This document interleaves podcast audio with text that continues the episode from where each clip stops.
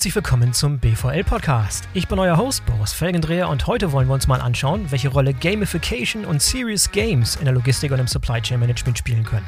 Computerspiele am Rechner oder auf dem Handy können nämlich nicht nur privat eine Menge Spaß machen, clever eingesetzt können sie auch dabei helfen, zähe, eher langweilige Lerninhalte zu vermitteln oder Daten und Informationen auf spielerische Art und Weise erlebbar zu machen. Wie man diese Lernspiele und sogenannten Serious Games entwickelt, wo sie am besten zum Einsatz kommen, welche Technologien wie AR und AR dabei zum Einsatz kommen und über vieles mehr habe ich mit meinem Gast Hendrik Rump gesprochen. Hendrik ist Gründer der Firma Quantum Frog, einer Digitalagentur aus Oldenburg, die Serious Games und Lernspiele für Unternehmen entwickelt. Bevor wir loslegen, noch ein Hinweis auf den Sponsor der heutigen Sendung, Siemens. Siemens bietet als Technologiepartner ein umfangreiches Portfolio aus Software- und Hardwareprodukten, Lösungen und Dienstleistungen. Ziel ist es, die digitale Transformation in der Logistik und Intralogistik voranzutreiben und Kunden dabei zu begleiten. Wenn ihr also bei Logistikdienstleistern und Warehouse-Betreibern arbeitet oder auf Seiten von Verladern aus Industrie und Handel tätig seid und auf funktionierende Lieferketten und reibungslose Intralogistik angewiesen seid, und wer ist das nicht, dann solltet ihr euch vielleicht mal das Leistungsspektrum von Siemens anschauen. Ob intelligente Softwarelösung für eine nachhaltige und resiliente Supply Chain, flexible Automatisierungslösung für eure Intralogistik oder Beratung durch Logistikexperten, Siemens könnte in diesen Bereichen auf jeden Fall ein sinnvoller Partner für euch sein. Schaut doch mal vorbei unter www.siemens-digital-logistics.com. Siemens-digital-logistics.com. Diesen und weitere Links findet ihr auch in den Shownotes dieser Sendung. So, und jetzt kommt Henrik Rump von Quantum Frog. Ich wünsche euch viel Spaß beim Zuhören. Hallo Hendrik, herzlich willkommen zum BVL-Podcast. Schön, dass du dabei bist. Vielen Dank. Vielen Dank für die Einladung. Ich freue mich sehr, dabei zu sein. Sehr gerne, sehr gerne. Es ist ein interessantes Thema, was wir auf diese Weise auch noch nicht hatten. Ich habe es eben in meiner kleinen Einleitung erwähnt. Ich möchte heute mit dir sprechen über Gamification und Serious Games und wie das vielleicht äh, Anwendung finden könnte in der Logistik. Ich weiß, ihr habt da so ein paar ähnliche, vergleichbare Fälle im B2B-Bereich gemacht. Deswegen bin ich sehr, sehr daran interessiert, wie das wohl transferierbar sein würde in die Logistikbranche. Bin mal sehr gespannt. Aber bevor wir loslegen, gib doch mal ein bisschen einen kleinen Hintergrund zu dir selber, zu dir als Person, wie du in diese Gaming-Branche gekommen bist und äh, was Quantum Frog genau macht. Quantum Frog ist jetzt vor grob elf Jahren schon entstanden. Ähm, mhm. Ich habe äh, erst Informatik studiert, habe dann auf Medientechnik Ingenieursstudiengang gewechselt, ähm, da mir die Informatik ein bisschen zu wenig bunt und kreativ gewesen ist, deswegen eher ins kreativere, buntere gewechselt. Mhm. Ähm, und ja, immer Spiel interessiert gewesen, auch analoge Games und äh, PC-Games etc. pp. Und jetzt vor äh, elf, zwölf Jahren war es so, dass es äh, auch in Deutschland mit der Bandbreite so langsam jedenfalls immer mehr wurde ähm, und im Browser immer mehr möglich war, die Technologie immer mehr ermöglicht hat, sodass man auch Spiele komplett im Browser abbilden konnte. Das fanden wir dann sehr spannend. Äh, wir waren dann äh, zwei Kommilitonen von mir ähm, und ich haben dann gemeinsam unsere Firmierung gegründet, haben ähm, uns erst auf die Entwicklung eines Sammelkartenspiels mit ähm, eigener kleiner Mini-KI, eigenem Marktplatzsystem, eigenem Tauschgeschäft, eigenem Schlachtfeld etc. pp. konzentriert, das dann entwickelt und ähm, so dann, das war dann unser erstes Spiel, was wir gemeinsam dann entwickelt haben als Startschuss für Quantum Frog.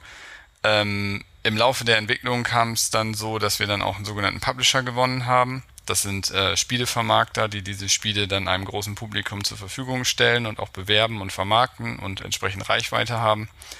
Und ähm, daneben haben wir dann aber auch noch klassische Agenturleistungen etwas mit reingenommen.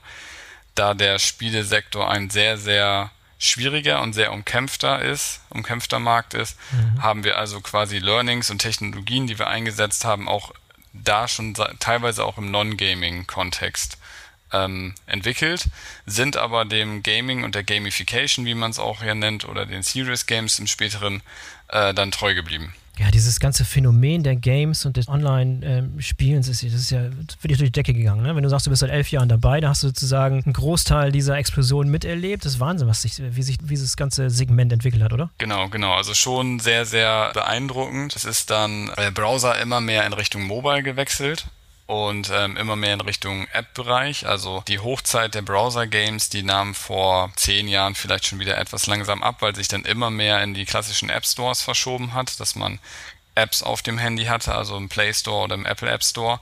Äh, da haben wir uns dann auch mehr hin entwickelt und haben auch immer mehr im Bereich App und Mobile Gaming dann entwickelt. Obwohl sie auch die Konsolen noch wacker halten und noch sehr, sehr heiß begehrt sind. genau, genau. Konsolen sind auch weiterhin ein großes Thema. Vor allen Dingen natürlich äh, die PlayStation, Xbox und Co., die großen, die sich da dann alle paar Jahre mit neuer Hardware äh, gegenseitig messen und auch dann Exklusivtiteln, das wird auch immer mehr, dass es dann bestimmte Titel nur für eine bestimmte Playstation oder eine bestimmte Xbox, also eine bestimmte Plattform erstmal nur gibt, teilweise mehrere Wochen oder Monate, ähm, bevor die dann auf die andere Plattformen kommen, weil ja, also wie in vielen anderen Bereichen, Content ist King ähm, und äh, die guten Games werden dann ähm, entsprechend auch äh, auf den Konsolen exklusiv rausgebracht. Aber sonst, um mal einen kleinen Ausflug auch zu geben, also im Mobile Games Sektor kommen pro Tag inzwischen weltweit ungefähr 4000 Mobile Games raus auf Krass. allen Wahnsinn, Plattformen, die es gibt. Mhm. Wobei man da sehr stark differenzieren muss ähm, von richtigen Games oder kleinen Spielereien oder von vom Blockbuster bis zu bis zu ganz ganz kleinen Spielen, die auch irgendwie leider vielleicht nie eine große Installations Base erreichen, also nie groß entdeckt werden. Also da ist sehr, sehr viel im Markt und auch bei klassischen PC-Spielen etc. pp. sind es auch geht es auch schnell in die Tausenden, die da in kürzerer Zeit erscheinen. Ja, also dieses Gaming, das kennen wir irgendwie alle. Jeder hat schon mal gezockt und jeder hat irgendwie mal Kontakt gehabt im privaten Bereich mit Computerspielen. Aber mhm. wann fing es denn so an, dass Unternehmen diese Prinzipien der Gamification und der Spiele für sich entdeckt haben und dann auch angefangen haben, ihre eigenen Spiele zu entwickeln, nicht für den Endkunden gebraucht, sondern tatsächlich in einem Business-to-Business-Umfeld? Es kommt vielleicht auch durchaus immer noch teils aus dem Consumer-Bereich, weil wenn man sich jetzt so die ähm, umfangreichen Flugsimulatoren zum Beispiel ansieht oder den Landwirtschaftssimulator, auch ein deutsches Produkt, das sehr, sehr, sehr erfolgreich ist, ähm, wo man dann eben seine Felder bestellen kann und ernten und und mit den verschiedensten Fahrzeugen arbeiten und sehr, sehr realistisch alles nachspielen kann. Ähm, das ist dann aber immer noch eigentlich Endkunde, also Consumer. Aber das hat somit so Anstöße Stöße gegeben, dass man im B2B-Bereich auch immer mehr Überlegungen hatte, solche Simulationen, die man da dann ja prinzipiell fährt, auch äh, im, im Business-Kontext zu machen. Und ähm, da gibt es zum Beispiel auch gerade im Bereich Health, also im Bereich Medizin einiges, wo dann zum Beispiel auch in VR, in Virtual Reality, OPs schon mal geübt werden können. Sehr, sehr komplexe OPs zum Beispiel. Es gibt da auch was, wo zum Beispiel ähm, sehr komplexe äh, Handgelenksoperationen, wo sehr, sehr filigran gearbeitet werden muss. Dann sogar ähm, habe ich mal gesehen, dass da quasi 3D aus dem 3D-Drucker das nachmodellierte Modell des Handgelenks des Menschen, der operiert werden soll, rauskommt und dann aber mit ähm, äh, einem Game verknüpft, da schon mal irgendwie teilweise auch am echten nachgedruckten Objekt die OP quasi geübt und verbessert wird. Ähm, mhm. und in solchen Bereichen in Medizin passiert da sehr viel oder auch ähm, von anderen Unternehmen, die ähm, zum Beispiel Security-Themen. Security wird ja auch immer mehr ein Thema, ähm, die dann da die Mitarbeiter schulen, ähm, dass man nicht äh, da dann auf, auf äh, Instagram, auf Facebook und Co. vielleicht auch auf irgendwelche Tricks reinfällt und dort dann irgendwie ein, ein, eine Öffnung, ein Tunnel nach außen schafft und dann da so Daten des Unternehmens abgeklaut werden können. Ähm, da haben wir auch was für die Telekom gebaut, aber ich weiß auch, dass es bei der E.ON auch teilweise solche Themen im Einsatz gibt, wo dann Mitarbeiter trainiert werden und ähm, quasi so, so etwas simuliert wird, dass dort ein ein Angriff erfolgt, aber ohne dass sie wissen, dass es ein Angriff ist, der da erfolgt. Du hast eben schon mal dieses Landwirtschaftsspiel erwähnt, von dem ich schon gehört habe, ich selber noch nie gespielt. Gibt es eigentlich ernstzunehmende gute Logistik- oder Supply Chain-Simulationsspiele oder globaler Welthandel? Klar, es gibt auf jeden Fall auch, auch äh, verschiedenste Handelsspiele. Also es fängt ja auch an, also zum Beispiel die Anno-Reihe, ähm, angefangen bei Anno 1602 bis jetzt Anno 2070 und dazwischen gibt's verschiedenste andere Teile, wo man eine komplette Wirtschaft, eine komplette Stadt aufbaut. Mhm. Also bei 1602 dann ja eher noch mit den Segelschiffen, dann bei 2070 eher so mit den Raumschiffen oder mit Gleitern etc. Und da sind auf jeden Fall auch schon sehr komplexe Abläufe ähm, nötig, um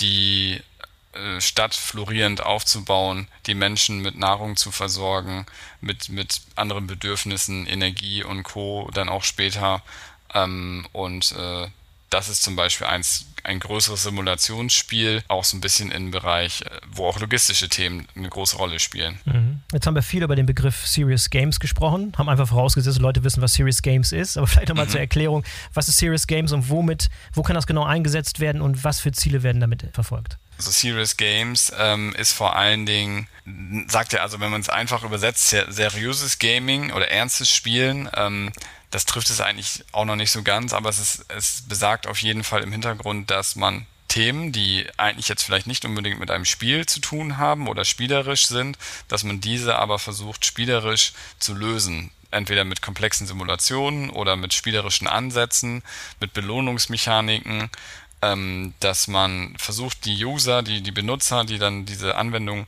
nutzen, ähm, in so einen Flow reinzubekommen. Da spricht man auch im Gaming von, dass die Leute also da so richtig drin abtauchen und ähm, eine komplexe Welt simuliert nach, nachgeahmt werden kann. Und das nennt man eigentlich dann eben Serious Gaming, das also sprich Themen, die sonst vielleicht jetzt nicht äh, mit spielerischen Aspekten zu tun haben, aber spielerisch gelöst oder spielerisch unterstützt werden, um so auch vielleicht eine höhere Motivation bei den Spielern auszulösen, die sich damit dann befassen. Mhm. Jetzt habt ihr sicherlich schon viele von solchen Serious Games entwickelt, auch für Unternehmen und auch für äh, Mitarbeiter, die Spiele im Unternehmenskontext benutzen sollen oder damit lernen sollen. Was sind aus deiner Sicht so die wichtigsten Erfolgsfaktoren, wenn man so ein Projekt aufzieht? Was unterscheidet erfolgreiche Projekte, die auch wirklich gerne genutzt werden und auch das Ziel letztlich erreichen und die, die nicht genutzt werden, beziehungsweise die irgendwie komplett ihren, ihren, ihren Sinn verfehlen? Also was sind die Erfolgsfaktoren für solche Projekte? Also wie bei allen Projekten auch bei Nicht-Games-Themen eine sehr umfangreiche Problemanalyse äh, ist wichtig. Also welches Problem haben wir denn überhaupt oder was möchten wir dem Spieler oder den, den, den Kunden, den Anwendern vermitteln, dass man sich da sehr intensiv mit befasst und ähm, äh, dass man dann schaut, welche Technologie man wählt, ähm, weil ganz oft heißt es gerne auch gerade in Simulationen für Unternehmen oder auch gerade in Industrieunternehmen und ähnliches, ja, wir machen dann VR, also Virtual Reality, sprich, dass man ähm, ein, ein Virtual Reality Headset, so ein, so ein äh, Brillensystem sich auf den Kopf setzt, wo dann diese Daten, diese Bilder abgespielt werden und man dann komplett in dieser virtuellen, realen, äh, Virtual Reality Welt abtaucht. Ähm, das hat aber verschiedene Aspekte, dann bringt es mit sich, dass man da entsprechend die Hardware ja auch entsprechend für haben muss, vorhalten muss. Es gibt dann die sogenannte Motion Sickness, dass den Leuten schlecht werden kann, wenn sie in dieser Anwendung spielen und sich damit befassen. Mhm. Ähm, und schränkt also auch dann schon den Nutzerkreis ein, dadurch, dass man das Gerät entsprechend haben muss. Und ähm, es ist auch dann entsprechend aufwendig, ähm, die Simulation zu machen, weil das natürlich auch dann entsprechend gut aufgearbeitet sein muss. Deswegen ist da rein technisch schon immer sehr viel Know-how oder Absprache nötig, dass man da die richtige Hardware, die richtige Plattform wählt und das abstimmt darauf, welche Benutzer das auch spielen können sollen. Ähm, und daneben natürlich, ähm, dass man es möglichst einfach hält. Man muss auch oft gar nicht ein bestimmtes Gewerk, einen bestimmten Vorgang oder ein bestimmtes Thema komplett nachmodellieren und dann also eins zu eins, so wie es in der realen Welt stattfindet, sondern kann sich auch eine Mechanik überlegen, die vielleicht ganz anders ist ähm, von der Optik her, aber im, im, im Kern dahinter eigentlich auch das steckt, ähm, was man dann später in der Industrie dann zum Beispiel auch umsetzt und spart sich so dann aber, dass man diese komplexe Simulation der Realität anpasst und vor allen Dingen äh, sorgt man dann eigentlich auch dafür, dass die Benutzer sich auch noch etwas mehr ähm, reindenken und ähm, mal ähm, aus anderem Blickwinkel die gleiche Tätigkeit vielleicht durchführen. Ähm, sowas funktioniert häufig auch ganz gut. Ähm, und dass man dann entsprechend, ja, einfache Bedienbarkeit, sagte ich schon, also sprich das sogenannte User Interface und die UX, also die User Experience, ähm, möglichst einfach und innovativ bedienbar hält das ist auch was, was vom Spielesektor sehr stark mit reinkommt. Dadurch, wie ich eingangs sagte, dass man im Spielesektor mit enorm viel Konkurrenz zu tun hat, sehr vielen Produkten, die am Markt sind und rauskommen und der Spieler, die Spielerin heutzutage auch schon sehr verwöhnt ist, sozusagen, was es alles so am Markt gibt, ähm, mhm. muss man da halt auch schon sehr, sehr gut ähm, mit den Mechaniken arbeiten, um einen Spieler dann auch oder Spielerin dann auch zu überzeugen und im Spiel zu halten. Du hast ja vor allem auch noch die Situation, dass du sowohl Leute dabei hast, die erfahrene Zocker sind sozusagen, die sofort wissen, wie es geht und sich sofort intuitiv da äh, bewegen können und andere, die vielleicht komplett fremd sind oder fern sind, vielleicht eine andere Generation oder einfach dem Gaming nicht so zugewandt sind. Das heißt, du musst ein Game konzipieren, die in, im Prinzip beiden Ansprüchen gerecht wird, was gar nicht so einfach ist wahrscheinlich. Ne? Genau, also das ist auch so ein Punkt, dass man ähm, die Zielgruppe halt stark definiert und versucht, die Zielgruppe auch möglichst klein zu halten oder möglichst konkret weil natürlich, wie, vollkommen richtig, wie du sagtest, vom äh, Junior zum Senior und äh, männlich und weiblich ähm, und so weiter, da unterscheiden sich die Geschmäcker und das, wie gespielt wird und wie ähm, Leute in einen Flow kommen, also da wirklich dann drin abtauchen können, etc. pp, unterscheidet sich teilweise schon, schon stark. Ähm, wenn mhm. man die Möglichkeit hat, ein, ein, ein Spiel oder eine Serious Games Anwendung dann zu entwickeln, wo man das ähm, die Zielgruppe etwas genauer einschränken kann, hilft es auf jeden Fall. Es stimmt nach wie vor das Vorurteil oder der Eindruck, dass das Gaming größtenteils von jungen männlichen Spielern gespielt wird oder ist das inzwischen über alle Altersklassen, über alle Generationen inzwischen angekommen und wesentlich breiter, als man sich es eigentlich vorstellen würde? Das stimmt auf jeden Fall im größeren Teil nicht mehr also die ganz konkreten statistischen Zahlen, die habe ich jetzt nicht so im Kopf, kann man sich aber auch sehr gut sonst auf den Seiten vom Game, das ist der Bundesverband in Deutschland für Games, äh, gut informieren. Die haben sehr viele Statistiken und sehr viele Informationen online, ähm, auch rein zur Spielerverteilung, wer spielt, wie wird gespielt, in welchen Altersgruppen etc. pp. Aber es ist schon sehr, sehr, teilweise sogar sehr ausgeglichen. Ähm, mhm. Also sprich wie ähm, Mädels und Frauen und äh, Jungs oder Männer am Spielen sind. Das äh, hat sich sehr, sehr stark eigentlich gewandelt, dass es nicht mehr nur eine eher starke Männerdomäne ist. Du hattest vorhin schon ein paar interessante Beispiele angeschnitten von Gamification von Games, die im Unternehmenskontext benutzt werden. Fallen noch weitere gute Beispiele ein, die jetzt nicht notwendigerweise von euch sein müssen, aber andere, die es wirklich echt gut gemacht haben. Das sind so Vorzeigemodelle von Games, die im Unternehmensbereich genutzt werden, die man sich mal anschauen sollte. Also ein Aspekt der Serious Games im Unternehmenskontext ist eben, dass sie oft wirklich sehr, sehr detailliert für das Unternehmen entwickelt werden und deswegen dann auch für interne Unternehmenstrainings viel genutzt werden und daher extern gar nicht verfügbar sind.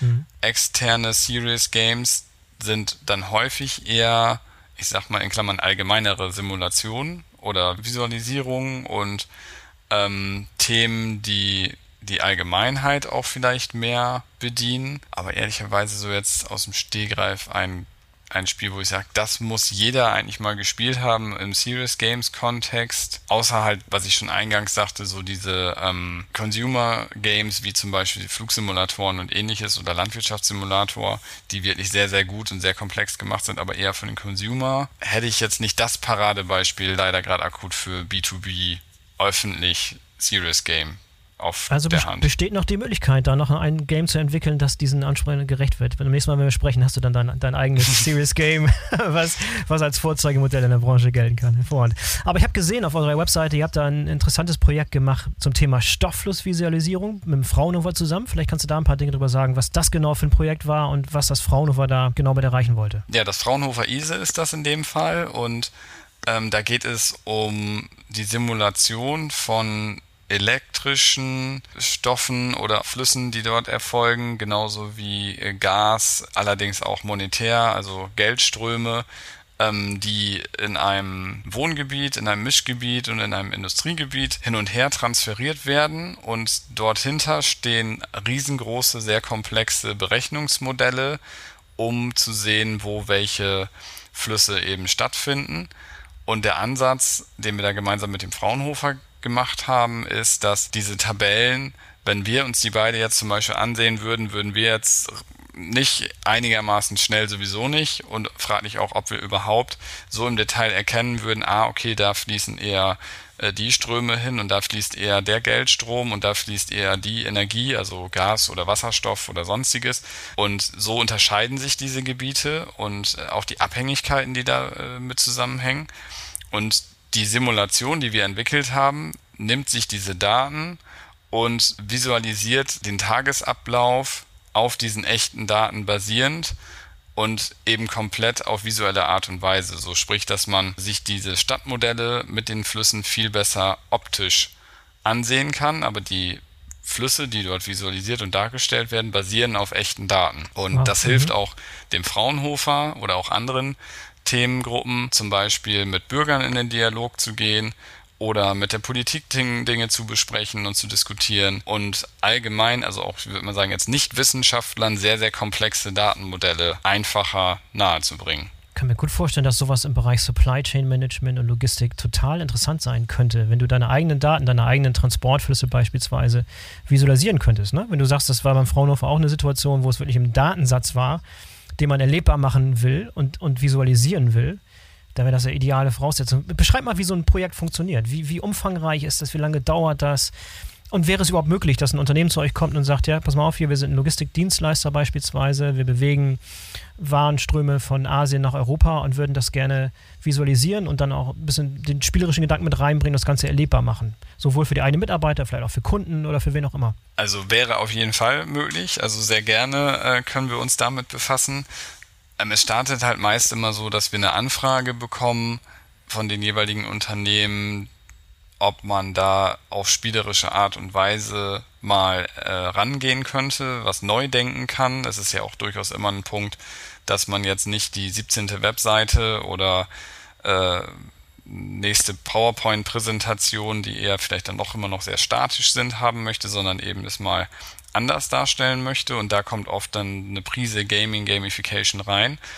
Und dann schauen wir uns das Thema an und überlegen dann auch Punkte, die ich teils schon sagte, so erstmal, ähm, was soll denn ausgesagt werden, was soll der Nutzer mitnehmen können, was soll gezeigt werden, was soll also erkundet werden können, ähm, welche Werte sind denn da vielleicht vor allem sehr wichtig, ähm, welche sollte man dann in die Visualisierung reingeben, weil wenn man eine Visualisierung macht, die jetzt ab, abhängig ist von, ich sage jetzt mal 100 Faktoren, äh, die dann auch alle sich auswirken, muss man halt auch gucken, welche man A visualisiert und B wie, damit äh, es auch nicht nur einfach nur noch total überladen ist. Dann ist man nämlich nicht weit weg von den Datenstämmen dahinter, dann vereinfacht ist das Ganze nicht, sondern dass mhm. man da sich stark überlegt, wie man diese Vereinfachung hinkriegt, aber trotzdem natürlich im Hintergrund die Daten nicht außer Acht lässt, sondern das entsprechend ähm, das auch wiedergibt.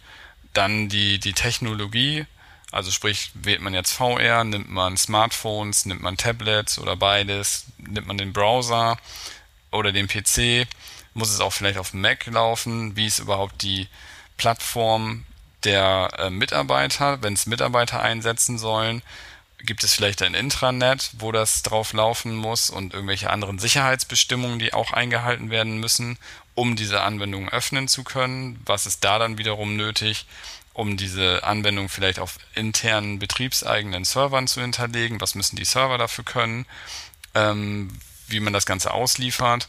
Das Ganze kann man auch in den App Stores entsprechend auch. Es gibt in den App Stores auch Möglichkeiten, so Enterprise-Lösungen zu machen, wo also quasi die Firma so eine Art eigenen kleinen App Store Zugang hat und darüber dann Apps auch nur unternehmensintern an betriebseigene Handys zum Beispiel verteilen kann. Mhm. Ähm, solche Dinge also sehr technisch zu überlegen, damit man da dann die richtige Technologie auch wählt und bespielt. Und das hat dann natürlich auch Einfluss auf die Visualisierung, weil äh, man kann auf einem Handy-Display teilweise eben weniger oder muss es anders darstellen aus, auf, als auf einem großen Flatscreen, den man am Arbeitsplatz stehen hat. Mhm. Ähm, und diese Faktoren muss man beachten. Und dann natürlich auch irgendwie, ja, Zeit, Budget, gibt es da Vorgaben. Ähm, oft ist natürlich das, the sky is the limit, aber das Budget ist immer überschaubar. Und da muss man dann irgendwie zwischendrin natürlich auch noch eine gute, gute, gute Balance finden, wie man da trotzdem eine, eine gute Lösung machen kann. Mhm. Am Beispiel von diesem Projekt fürs Fraunhofer, wie lange hat das in etwa gedauert, bis sowas äh, fertig war von der Konzeption, also von dem ersten Treffen, bis es dann ausgeliefert wurde? Ich, ich, ich meine, es waren so drei bis sechs Monate. Drei bis sechs Monate, ja. ja. Und wie, ja. Mit, mit wie großem Team muss man daran arbeiten? Also bei euch ist so ein kleines Projektteam wahrscheinlich mit ein paar Leuten und dann auf Seiten des Kunden. Wie, wer ist da involviert, typischerweise? Wechselt wahrscheinlich auch, ne? Je nachdem, was für eine Anwendung das ist. Ja, genau. Es ist sehr unterschiedlich. Ähm, also oft sind es dann beim Kunden auch zwei, drei Mann-Teams, ähm, Projektleiter, teilweise noch dann andere Abteilungen, kommt drauf an, wie groß die Firma dahinter dann entsprechend ist oder das Unternehmen. Da variiert dann die Projektgröße dann doch auch mal schnell, dass es nicht nur zwei, drei, sondern Richtung zehn oder mehr geht. Und auf unserer Seite dann auch je nach äh, Komplexität, je nach Anwendung, wie groß das Ganze ist, ist dann auch das meiste geht mit zwei, drei Mann-Teams los, mit einem Projektmanager und dem Umsetzer oder Umsetzerin und ähm, auch teilweise noch ein bisschen aufgeteilt zwischen grafischer Entwicklung und Programmierung.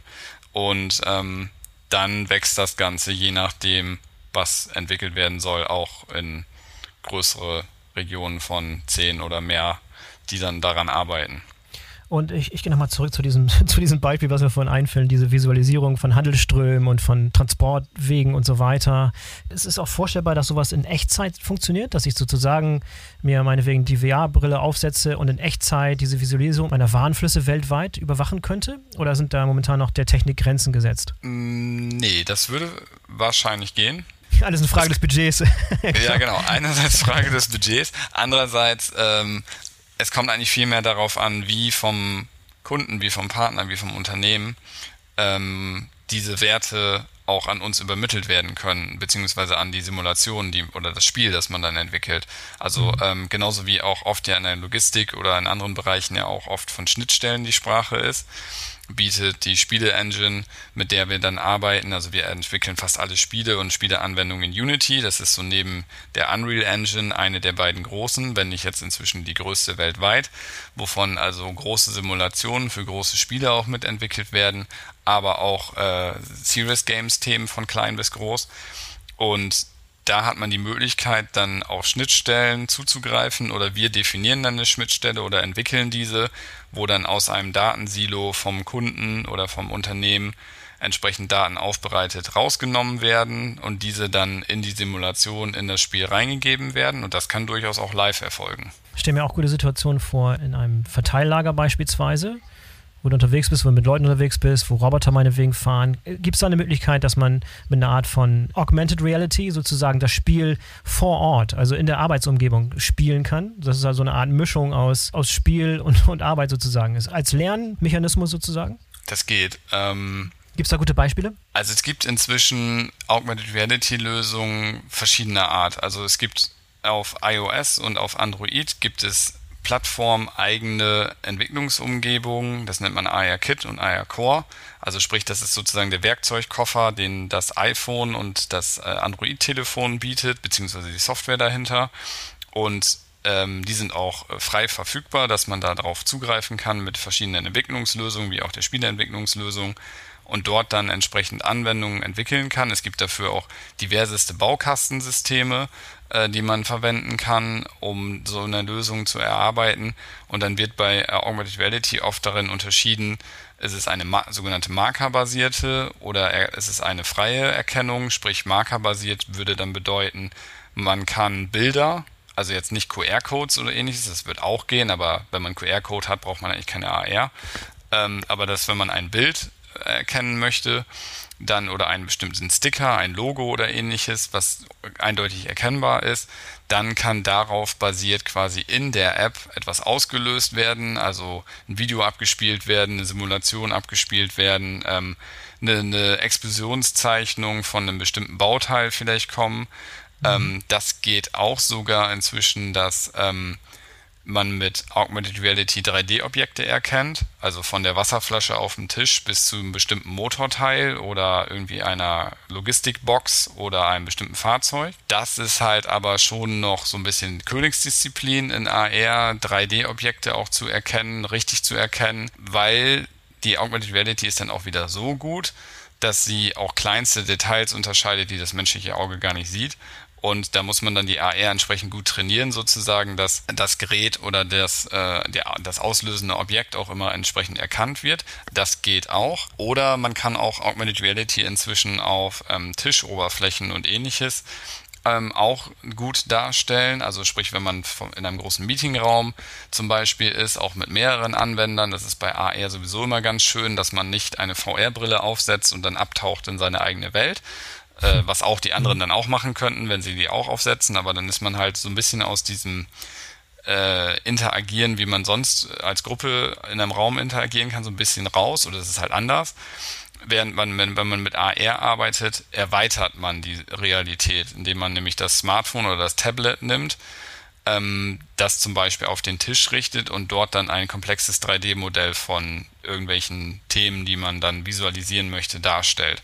Und sowas kann man natürlich aber auch in einer äh, in einem Logistiklager auch machen. Also sprich, dass dann da bestimmte Paletten, bestimmte Logos erkannt werden können, bestimmte 3D-Objekte oder dass man eben mit äh, Stickern, Aufklebern arbeitet, die man an bestimmten Positionen anbringt, dann so ähnlich wie QR-Codes äh, oder auch eben mit QR-Codes arbeitet und da dann AR-Elemente auslöst. Also da bietet sich inzwischen im Bereich Augmented Reality sehr, sehr, sehr viel an ähm, was man mit den Plattformen, den Smartphones und Tablets dann machen kann.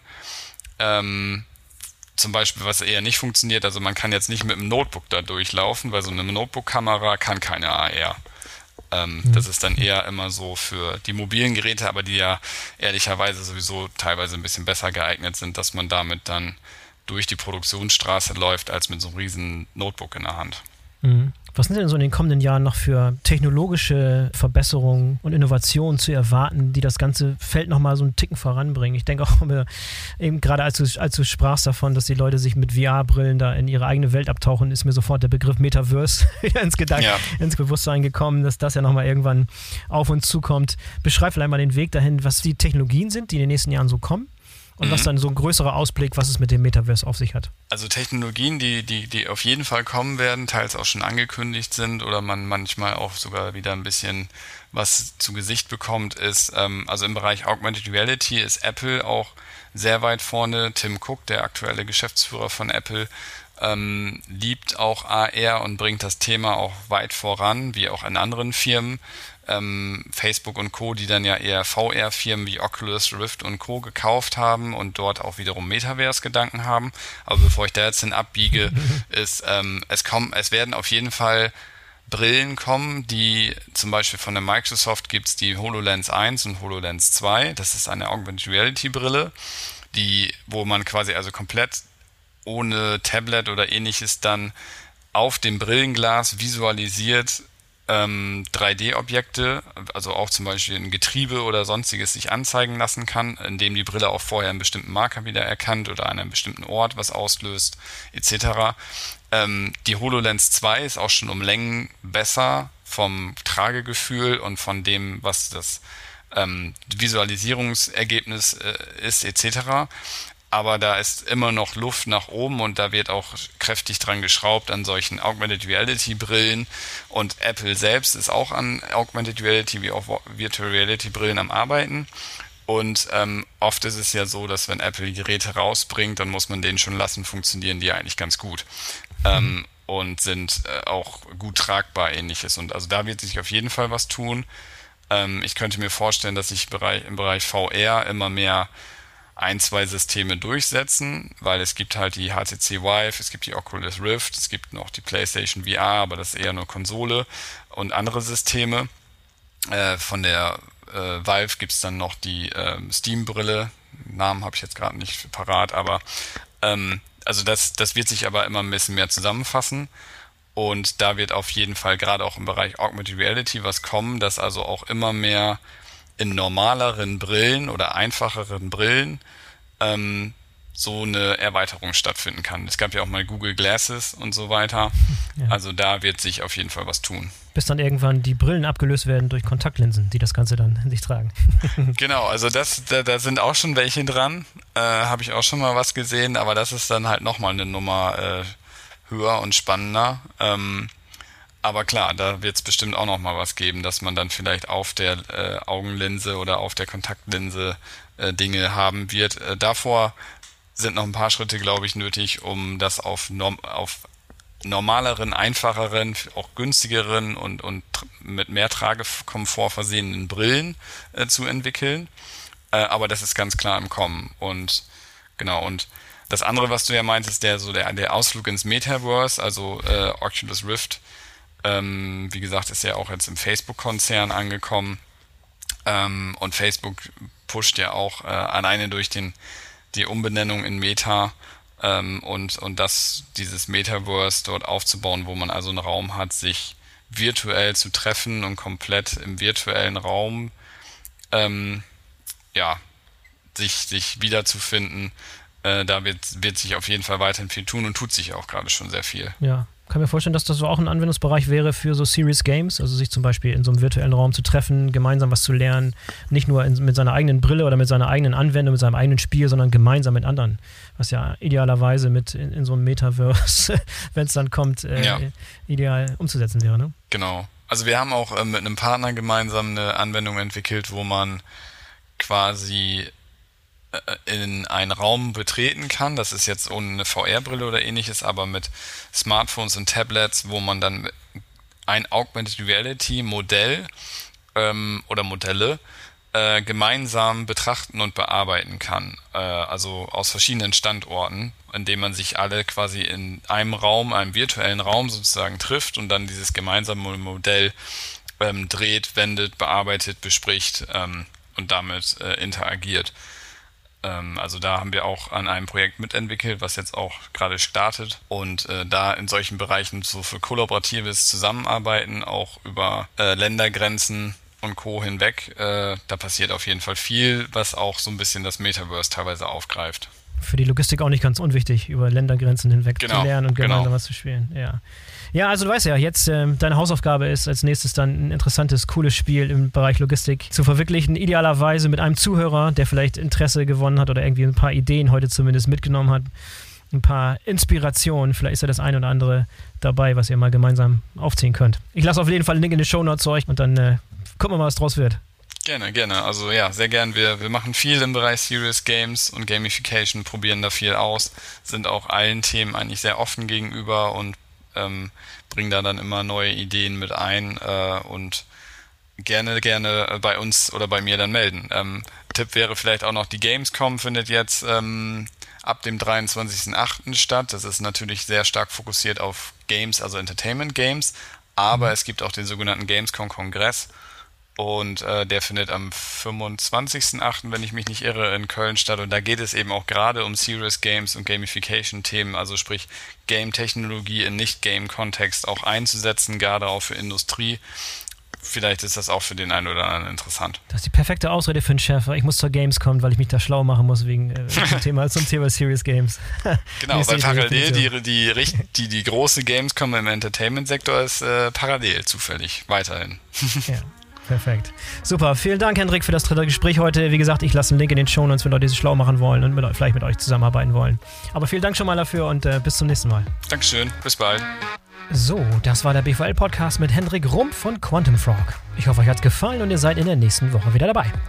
Denkt dran, den BVL-Podcast zu abonnieren, damit ihr keine der kommenden Folgen verpasst. In diesem Sinne, bis zum nächsten Mal, euer Boris Felgendreher.